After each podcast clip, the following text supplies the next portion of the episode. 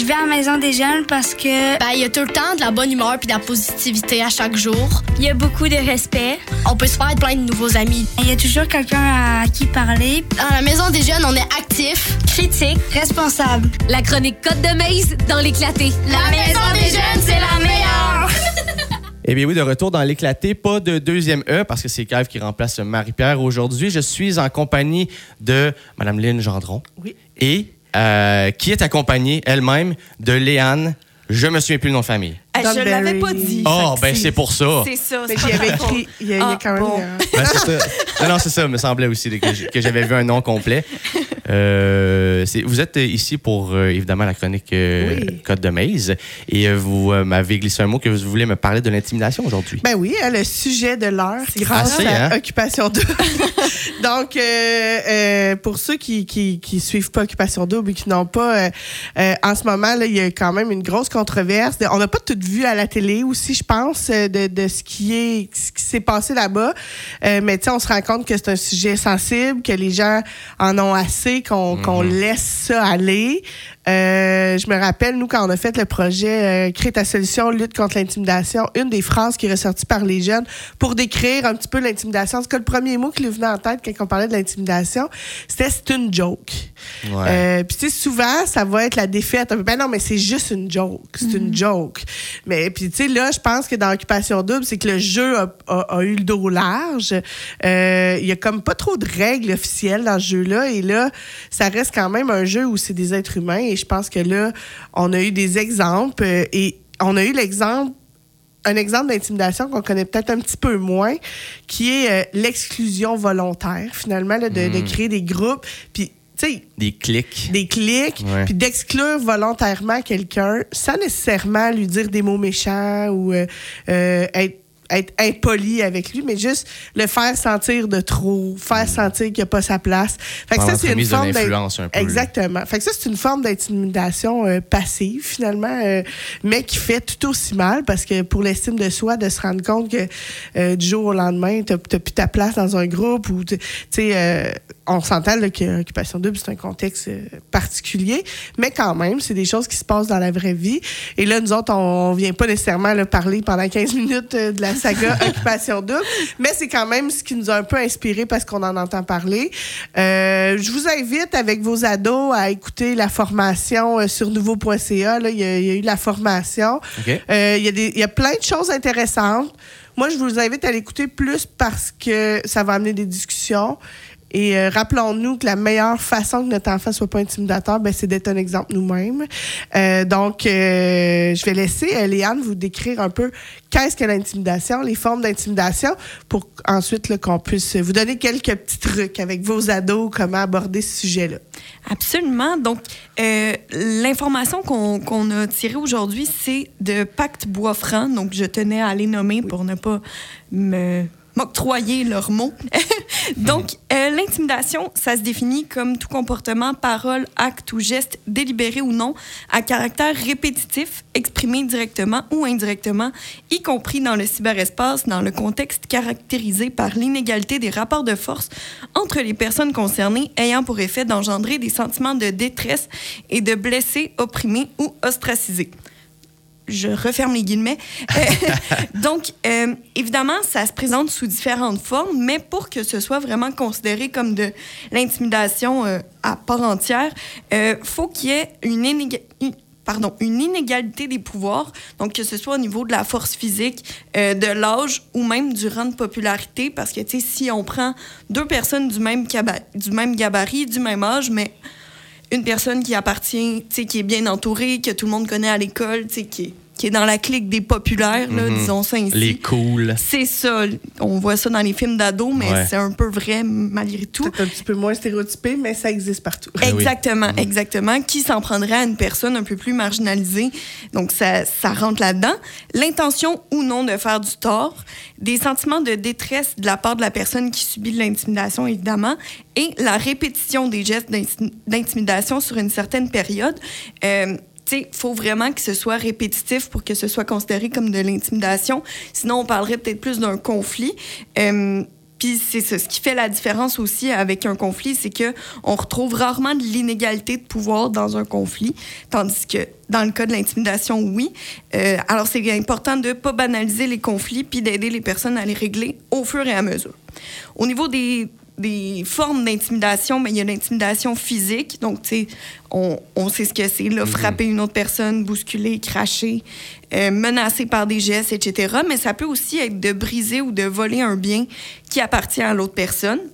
Euh, de l'intimidation verbale, ça peut être de parler dans le dos de quelqu'un, l'injurier, se moquer, ou encore d'humilier ou menacer quelqu'un verbalement. L'intimidation non verbale ou écrite, c'est peut-être un peu ça qu'on a vu euh, dans Occupation Double. Euh, ça peut être tu sais, des soupirs, des gestes, de- des regards menaçants, quoi que ce soit. Des signes comme. Exactement. Lancer des signes. C'est ça. Arrêtez de parler quand la personne rentre dans Ouais. la pièce. Ah, ouais, ouais, Vraiment, là, la personne, elle arrive, puis elle se sent trop, puis elle sent qu'elle n'est pas à sa place. C'est Ah, ça. c'est- lourd, ça. Ou Quand elle prend la parole, là, des yeux qui roulent, ou en tout cas, Ouais, tu sais, ouais. Ouais. on s'imagine bien ce que c'est. Ça, ça arrive souvent dans des classes où euh, tu, tu lèves la main et Ben oui. euh, tu, redescends. C'est quand même gênant de prendre parole dans une classe. Tu sais, ça prend une certaine Oui. dose de courage. Puis quand tu es reçu comme ça, donc ça donne la pas le prochaine fois, tu, tu y repenses à deux fois avant de lever la main. Exact. Euh, ça peut être aussi des graffitis envers quelqu'un. Tu sais, là, les fameux murs des toilettes, là. Il y a tout le temps Ouais. des affaires écrites là-dedans. Bon, ça peut être... Ça rentre là-dedans. Euh, de l'intimidation relationnelle, donc d'exclure, isoler, rejeter une personne, encore là, OD, Euh, par rapport à sa différence, donc tu sais, tout ce qui est racisme, euh, personne handicapée, l'apparence physique, euh, l'odeur, l'orientation sexuelle, n'importe quoi, euh, rentre là-dedans, faire circuler des rumeurs, faire, faire perdre la face à quelqu'un. Euh, L'intimidation à caractère sexuel, ben là, c'est des commentaires ayant une signification sexuelle, des remarques abusives sexuelles ou encore de la violence dans les relations amoureuses. Et finalement, ben, la cyberintimidation, c'est une forme d'intimidation où on va utiliser un ordinateur, le cellulaire, etc., euh, pour détruire la réputation de quelqu'un, l'humilier, menacer, harceler, lancer des rumeurs. Puis ça, évidemment, c'est une forme d'intimidation. On en a parlé la semaine dernière euh, de la société hyper connectée. Ben, c'est quelque chose qui arrête jamais. Tu sais, quand tu te fais écœurer à l'école, loin de moi l'idée de rabaisser ça ou de diminuer ça, mais euh, une fois que tu n'es plus à l'école, ben, au moins ça se calme. Mais là, avec les réseaux sociaux et tout, Les réseaux sociaux ont, ont 24/7. multiplié Mhm. l'impact Ah, de l'intimidation, en fait. C'est que ça n'arrête jamais. Et le nombre de personnes qui sont en contact avec ce qui avec, avec l'intimidation, avec, admettons, la rumeur. Mais la rumeur, avant, on, elle circulait dans les corridors. Mhm. À la limite, ça allait toucher peut-être 400 personnes, là, ou peut-être Est-ce que- 300. Ce que j'ai remarqué aussi des réseaux sociaux, c'est que ça donne le pouvoir aux gens qui n'avaient pas assez, euh, je dirais, Le le, guts. le guts d'être, euh, mettons, un intimidateur physique, que ça, Ouais. on s'entend que ça prend une certaine attitude, une certaine Ouais. approche. Mais là, les gens derrière leur, euh, leurs écrans d'ordinateur ou leurs écrans de, de téléphone, on dirait que ça, ça- ça donne plus de gens parce que ça donne le, le- le pouvoir un peu moins euh, haut et accessible. euh, c'est ça. On est bien courageux derrière notre c'est ça. clavier. Mais c'est- sûr de ne pas avoir une réponse. sais. C'est ça. T'es sûr de ne pas avoir une réponse directe. Fait que t'as le temps de préparer ta, ta contre-attaque si jamais ça vient. Tu sais, c'est- c'est même, même à la limite, c'est encore plus surnois parce que c'est encore Mhm. plus réfléchi. Là. Tu, OK, t'es es chez vous. Ouais, tu prépares prends ta le temps. réponse. C'est c'est pas, ça. tu prends le temps de, de, de créer quelque chose qui va faire du mal à quelqu'un. Ouais. Tu sais, des fois, c'est ça. C'est pas euh, par se poser la question, ça va servir à qui? Ça va servir à quoi? Ça va-tu me servir? Ça va-tu nuire à quelqu'un? C'est des bonnes questions à se poser avant de Mhm. Poster des choses sur les réseaux sociaux, finalement. Oui, tout à fait. Puis je pense qu'il faut pas non plus euh, minimiser le rôle des témoins autour parce que, tu sais, qui ne dit rien consent. Euh, donc, ça peut être une discussion à avoir, une discussion vraiment intéressante avec vos ados. Tu sais, est-ce que tu es témoin de certains comportements? Est-ce que tu as fait des choses? Parce que oui, c'est difficile d'agir puis de dire, hey, moi, je suis pas d'accord. Euh, parce qu'on peut avoir peur de devenir la cible nous-mêmes de l'intimidation si on se tient devant, devant ça, Euh, ou avoir peur d'être considéré comme des stoolers si jamais on, on parle. Mais c'est important de faire la nuance entre euh, stooler, euh, c'est dans le but de faire du tort à une personne, tandis que dénoncer, ben, c'est dans le but d'aider quelqu'un. Donc, vraiment d'amener ce sujet-là, ça peut faire une différence. C'est ça, exactement. Fait qu'aller stouler quelqu'un qu'on a vu faire euh, un geste juste parce que c'est quelqu'un que on n'aime pas trop, puis que genre ça, nous- ça, nous- ça nous ferait bien rire qu'il y ait euh, une retenue ou qu'il y ait une conséquence à son geste. Euh, là, c'est plus du stoulage. là. Tu sais, c'est comme, je veux juste y nuire à lui. Ça- que je le dise, que je le dise pas, ça change rien à ma vie ni à la vie des autres, mais je, je veux le stouler. Tandis que dénoncer, dénoncer, c'est sauver une situation, c'est d'aller dire, OK, là, ces gestes font du mal à des gens, à une personne ou à des personnes. Et là, moi, j'ai besoin d'aide, je peux pas le faire toute seule, j'ai besoin de dénoncer pour l'aider lui, pour l'aider aider la personne intimidée aussi. Et euh, on, on- ça, on le dira jamais assez, mais faut faire attention aussi à comment on traite les personnes qui sont les agresseurs, euh, parce que euh, généralement, l'agresseur a été à un moment donné une victime ou est une victime en même temps, mais de- d'un autre, euh, soit à la maison, soit au travail, euh, dans une autre situation. Fait que faut pas non plus, faut faire attention que notre intervention ne devienne pas non plus de rabaisser la personne. euh, faut pas répondre à l'intimidation par de l'intimidation, effectivement. Puis souvent, ça va amener une faible estime de soi pour la personne qui en est victime. Donc, si la personne qui en a été victime finit par en faire, ben, c'est pour se remonter d'une certaine façon. C'est certes pas la meilleure façon, mais ça peut avoir été un mécanisme pour Oui. contrer ça. Oui, fait que dans le fond, là, des petites pistes d'action, justement, comme parents, euh, pour euh, euh, soit, soit se rendre compte que notre enfant est victime ou soit peut-être euh, essayer de s'assurer que notre enfant ne soit pas un agresseur. Euh, ben, c'est toujours de- de- de- d'être calme, d'en discuter. hein, on va toujours ramener à ça. Euh, rester à l'écoute. lui faire comprendre à tout moment qu'il n'est pas seul. Et, tu sais, nous, on- quand on a fait le projet Crée ta solution, euh, on a sondé les jeunes, puis vraiment, la, crainte d'impliquer les adultes dans ces situations-là est là, elle est présente. Euh, elle fait souvent que les jeunes vont comme garder ça dedans par, par peur de représailles, par peur d'empirer la situation et tout ça. Fait que, dans le fond, c'est tout le temps d'être à l'écoute, de pas y aller dans euh, Ah ben lui, si je vais aller régler son compte, blablabla. Euh, faut, faut pas y aller dans ça. Vraiment, euh, comme je disais plus tôt, être un exemple. hein. Si moi, euh, tous les soirs au souper, je parle de Léane, comment qu'elle est donc ben ci, puis elle est ça au travail, c'est une fiction. Mais tu sais, mes enfants entendent ça, puis pensent que c'est normal de faire ça. Mais tu sais, en réalité, ça sert à quoi? À rien. Donc, il faut vraiment avoir ces discussions-là et développer l'empathie de nos jeunes à un très jeune âge, leur faire faire des jeux de rôle, qui se mettent dans la peau de- des autres, qui, qui apprennent à ressentir ce que l'autre vit et tout ça va permettre aux jeunes de peut-être y penser deux fois avant de faire quelque chose à quelqu'un. Donc, développer l'empathie de son enfant, c'est vraiment la clé. Euh, puis d'avoir un discours ouvert, d'en discuter, euh, puis de pas tomber non plus dans la sur... euh, j'ai le goût de dire surdiagnostic, là, mais c'est- c'est pas le bon terme. Mais tu sais, des fois, c'est juste un petit conflit. Puis il faut en parler. Des fois, c'est un conflit qui est difficile à régler. Puis avant que ça en devienne de l'intimidation ou euh, tu sais, on va le dire, là, la pandémie, elle a quand même créé ça chez nos jeunes. Il y a, il y a comme un, un aspect de débat et de, de, de régler des choses qui est un peu plus difficile. Il faut qu'ils réapprennent, on dirait, à, à faire face à des opinions différentes, à, à discuter. Donc, euh, si jamais vous voyez qu'il y a des conflits qui s'enveniment, n'hésitez pas à parler soit avec l'école. Il y a aussi Equijustice qui a, qui a son, son programme de médiation pour les conflits du quotidien. Fait ça peut être là, un conflit entre deux. C'est pas, pas juste des conflits de Là, si votre jeune a un conflit avec un ami puis que ça perdure puis on a l'impression qu'il n'y en aura pas de gagnant à ce conflit-là, euh, ben n'hésitez pas à faire affaire avec eux. Ils vont avoir un médiateur, ils vont y aller vraiment. C'est vraiment une, une- une médiation qui a été élaborée au départ pour le système de justice et tout ça, mais euh, qui, qui- qui s'est fait adapter pour les, les conflits du quotidien. Fait qu'on vous invite à, à- à faire affaire avec eux, à faire affaire avec l'école, à, vous trouver des outils pour en jaser. Mais questionner, même si vous- votre jeune il a de l'air bien, ben c'est justement le moment, des fois, le meilleur moment pour leur, en parler. S'ils sont témoins, s'ils en voient. Puis ayez une discussion ouverte, un style de débat avec votre enfant, juste pour l'amener à, peut-être être critique face à la situation, puis euh, les amener à, à avoir une pensée bienveillante pour les autres.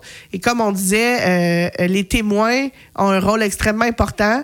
Euh, c'est pas nécessairement de s'en mêler, de, de- de- des fois ça peut être gênant de dire de s'arrêter, mais juste à la limite, attendre, puis après ça, aller voir la victime pour dire j'étais pas d'accord avec ce qui s'est fait.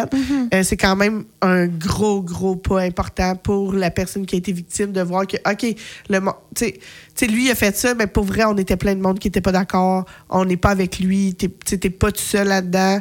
On n'a pas osé. Nous autres aussi, on a un petit peu peur de lui.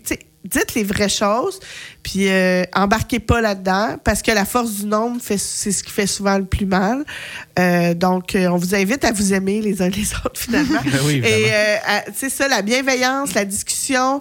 dans la formation de- avec Nouveau, il y a un peu de ça, là, de comment discuter. Des fois, dans, le- dans le conflit, de dire comment nous, on se sent au lieu de... Puis tu sais, je dis ça, là... euh, je me pratique moi aussi. Là. Je je suis pas parfaite là-dessus. Euh, des fois, j'ai des, des discussions en- envenimées avec mon conjoint. Puis je suis comme, OK, là, il faut que je dise comment moi je me sens. faut pas que je décide qu'est-ce qu'il ressent. Puis c'est euh, c'est pas tout à évident. Puis il faut se rappeler aussi que, on, on parle souvent de, de l'intimidation du côté de la victime, mais je pense que les deux côtés ont quand même une un besoin Un d'un certain aide. Sais, L'intimidateur aussi, le- même s'il a fait des, des, des, des trucs méchants, entre guillemets, euh, cette personne-là aussi a besoin d'aide puis a besoin de direction pour ne plus faire ça. Il y a une envie d'être d'être valorisé. euh, puis, tu sais, souvent, l'intimidateur, c'est que c'est comme par là qu'il a comme découvert que, OK, le monde me trouve. Ouais, une certaine supériorité Ouais, une supériorité, puis je fais peur. Puis ils se valorisent dans le fait qu'ils font peur. Mais tu sais, en réalité, c'est- c'est vraiment cool d'avoir peur, de- que les gens aient peur de toi? T'a- T'aurais C'est pas ça. plus envie qu'ils te trouvent bon dans quelque chose. Fait que ça aussi, tu d'amener vos jeunes à vivre des activités, trouver quelque chose dans quoi ils sont bons, où ils vont développer leur estime d'eux-mêmes. Ouais. Autant la victime que, que l'agresseur. L'estime de soi, c'est la base. Si tout le monde avait une estime de soi béton, là, euh, ça irait vraiment mieux. Là. Ah, mais c'est toujours un, un concept de je me sens petit, il faut que j'aie de l'air gros. euh, tu sais, faut, fait que, euh, faut faire attention. Puis, tu sais, on, on parle, on parlait tu sais, des personnes marginalisées, des populaires, mais des fois, même dans le groupe, de, des fois, on se sent comme en sécurité parce que, ah, moi, mon enfant, je pense qu'il se tient dans la gang, que ça. ça. va bien. Mais à l'intérieur des gangs, il y a tout le temps un ou deux Ah, il y a quand même une hiérarchie il y là-dedans. a une là. hiérarchie Ouais, là-dedans, puis, euh, tu sais, non, non, c'est correct, je trouve ça drôle. Puis je suis comme, moi, mais non, t'as pas à trouver ça drôle. Ça, le- ça- c'est un manque de respect qu'ils te font. Puis, tu sais, euh, ça aussi, euh, de dire à, vos enfants, genre, est-ce que vous vous sentez bien dans votre groupe d'amis? Puis, tu sais, de pas le prendre pour, tu sais, de de pas vénérer personne. Il y a personne de supérieur aux autres. Fait que ça aussi, d'apprendre que tout le monde a sa valeur dans différents dans différentes sphères et que toi, tu as ta valeur là-dedans. Lui est bon là-dedans, mais tu sais, toi, tu es, peut-être moins euh, direct quand tu parles, mais tu as, d'autres valeurs. Fait que vraiment amener votre jeune à, à trouver qu'il y a une belle valeur puis euh, qui n'est pas moins ou plus qu'un autre. Puis autant que dans la société, comme euh, à l'intérieur de la, de la hiérarchie, comme Léane a mentionné, là, c'est le côté des témoins aussi est super fort. Là, tu sais. Ouais. Tu sais, quand, quand vous avez dit, Ah, c'est correct, c'est drôle, c'est drôle, mais tu sais, si les gens externes, mais à l'intérieur de la hiérarchie, euh, ne trouveraient pas ça drôle, ben c'est là qu'on les invite à de le faire. c'est ça puis c'est là qu'on les invite à peut-être dénoncer puis à se mettre un petit ça. peu ensemble pour euh, arrêter ça là. c'est Fait ça. que, même si en gang euh, Mais si vous n'êtes pas game de dénoncer, au moins, allez revoir la victime. Puis ouais. surtout, ne pas rire. ouais surtout, ne pas trouver ça drôle et ne pas nourrir la personne qui se nourrit de ça, finalement. Fait ça l'agit sur les deux côtés. Ça fait que la victime fait OK, non, il n'y a personne qui a trouvé ça drôle. Puis l'agresseur va faire Ah, OK, j'ai pas fait rire. Bon, finalement, j'en retire pas grand-chose de ça. Puis il veut, veut pas le. le, le- le- le, le- le- le- le geste va, va s'amenuiser et le- l'envie de le faire devrait diminuer.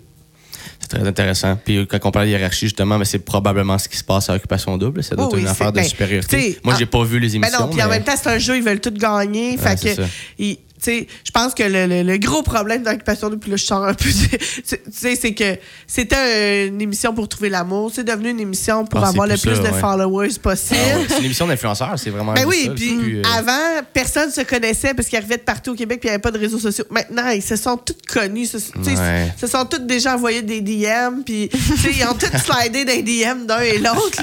Euh, fait que, fait que je pense que là, c'est- c'est que les gens arrivent avec OK, cette personne-là, c'est sûr qu'elle va être là, on va s'associer. La game est comme jouer d'avance puis là ben ils essayent que ça paraisse pas puis euh, ils ont mais ils donnent aucune chance à tel parce qu'on s'était dit que c'était nous autres le trio tu sais fait que je pense que ça met une drôle de dynamique direct en partant. Ben oui, tu sais, oui. ça. Mais tu sais, ça serait un, un jeu de table, là, je veux dire, on, je sais pas, moi, là, au Monopoly, il n'y a pas beaucoup de stratégie, mais tu sais, je veux dire, il y a bien des jeux de table où on s'associe quand même pour essayer de faire tomber un, quelqu'un, hop, on est un peu plus fort, on va se débarrasser de lui. C'est Des alliances qui se forment. ben, des là, alliances. Dans les jeux de société, c'est ça. Puis Ah c'est- ouais. c'est correct. C'est- juste que là, c'est des êtres humains sont les pions du jeu de société, ça, puis c'est les, les vies, puis les, les, expériences, puis les réputations qui sont en jeu aussi des personnes. C'est pas, euh, ah, j'ai perdu la game. Non, c'est pas, pas, euh, comme j'ai perdu la game. Ça, j'aime pas ça, moi, là, mais. mais euh, c'est ça. Je pense que de plus en plus, les gens le jouent, jouent le jeu d'occupation double comme un jeu de table, puis oublient qu'il y a des êtres humains euh, à l'intérieur. Je pense que ça a été le, le- le grand problème. Mais, euh, mais dans la vraie vie, c'est des. C'est pas des jeux, c'est pas pour. Mais il y a quand même une game qui se joue de. On dirait, tu sais, notre société est faite que. Il y a des pouvoirs, il y a des gens plus populaires, puis. euh, fait que. Fait que c'est ça, on vous invite à, à être bienveillant, empathique, montrer l'exemple, puis en discuter avec vos, vos ados. On vous invite à aller voir nous sur notre page euh, mdjquaticook.com. Si vous allez dans Projet, il y a Crée ta solution et vous pouvez cliquer sur le lien et vous allez voir plein de, de- de- de ressources d'aide, de, un peu les, ce qu'on a mis, on a parlé aujourd'hui. Fait que je vous invite à aller là-dessus. Puis les jeunes, si euh, à l'école, vous avez peur qu'il y ait des représailles, que ça se dise, vous pouvez venir en jaser avec les animateurs de la Maison des Jeunes. On est toujours là du mardi au vendredi de 11 à midi et de 6 à 9.